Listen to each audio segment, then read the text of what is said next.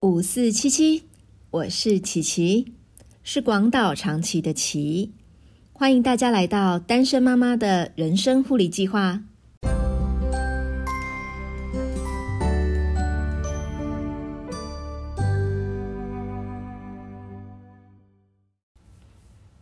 在察觉了自己的状态后，我告诉自己，我只是婚姻失败了，并不是整个人生都失败啦。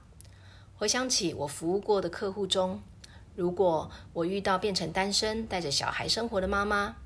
她在财务上有需要很多衡量，生活上承受各方压力，时间也永远不够用的客户时，我会怎么协助她呢？我试着把自己的状况列出来，假装有这些状况的不是我自己，而是我的客户，然后一项一项的来处理面对。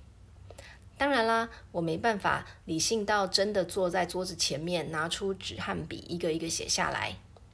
不过啊，有人说女人啊是透过聊天时来整理自己的思绪，所以我发现，因为朋友们会常常关心我的状况，有时候我会重复几次的，不断的在讲自己的情形。每次讲的时候呢，就等于再梳理一次我的情绪和我的感受。当我回去看到和关心我的朋友们的讯息时，我就会从当中找到一些自己重复在讲的事情。例如说，我最近都睡不好，可是啊，我早上六点半就要起来给小孩弄早餐，然后再到公司开会见客。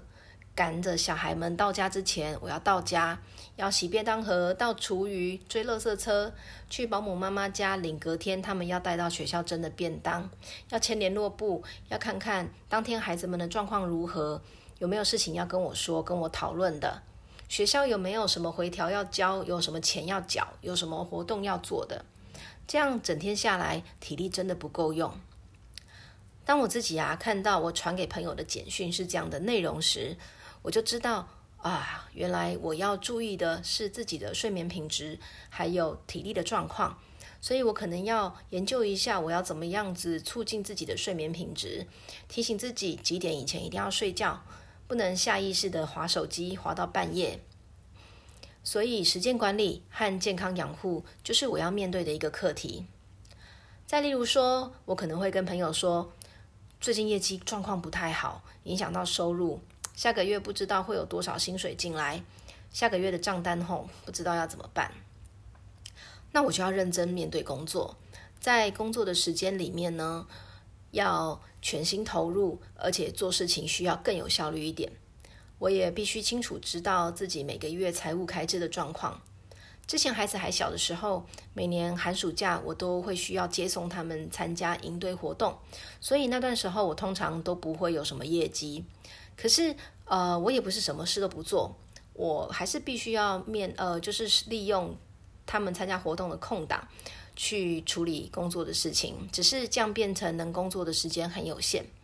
那么呢，我就要规划他们开学以后，我可能会有哪一些案子会成交，这样我才能够趁他们开学以后把业绩追回来，减少对收入的影响。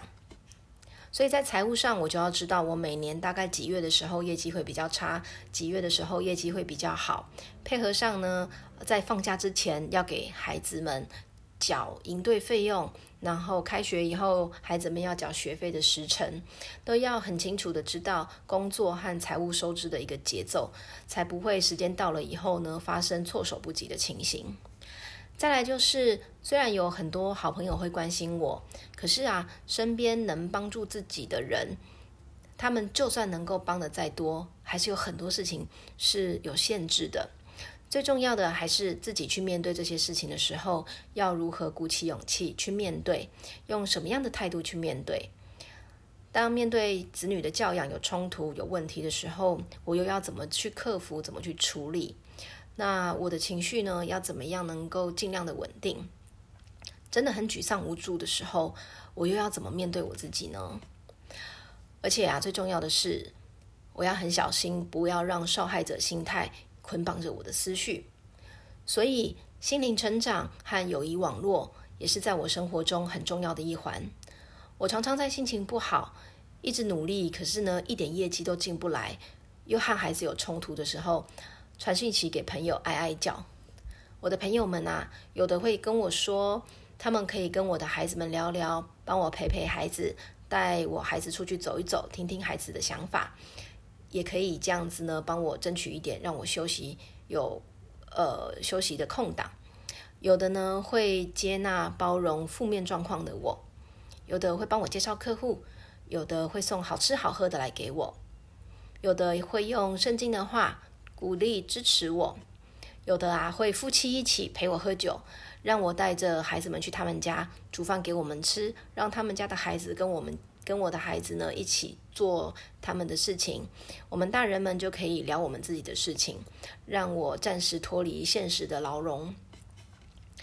听到这边，你有没有觉得哇，将要面对的事情也太多太杂了吧？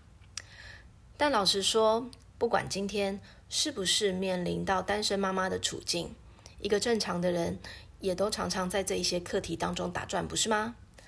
只是单身妈妈一个人分饰两角，一个人当两个人用，二十四小时当做四十八小时用。才更需要正视这一些课题，才能够尽量的在身心灵都平衡的状态下好好活下去，是吧？这也是我们节目设立的初衷，希望和大家一起探索重建我们的生活。所以接下来也会依照时间管理、重整财务、健康养护、心灵成长和友谊网络这些议题，来成为我们接下来节目的单元内容哦。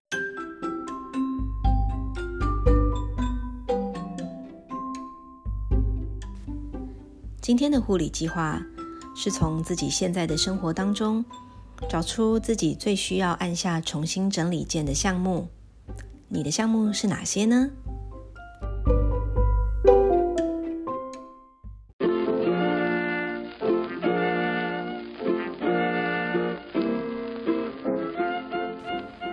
单身妈妈的人生护理计划会尽量在每周二晚上十点更新。陪你共度睡觉之前宝贵的喘息时光，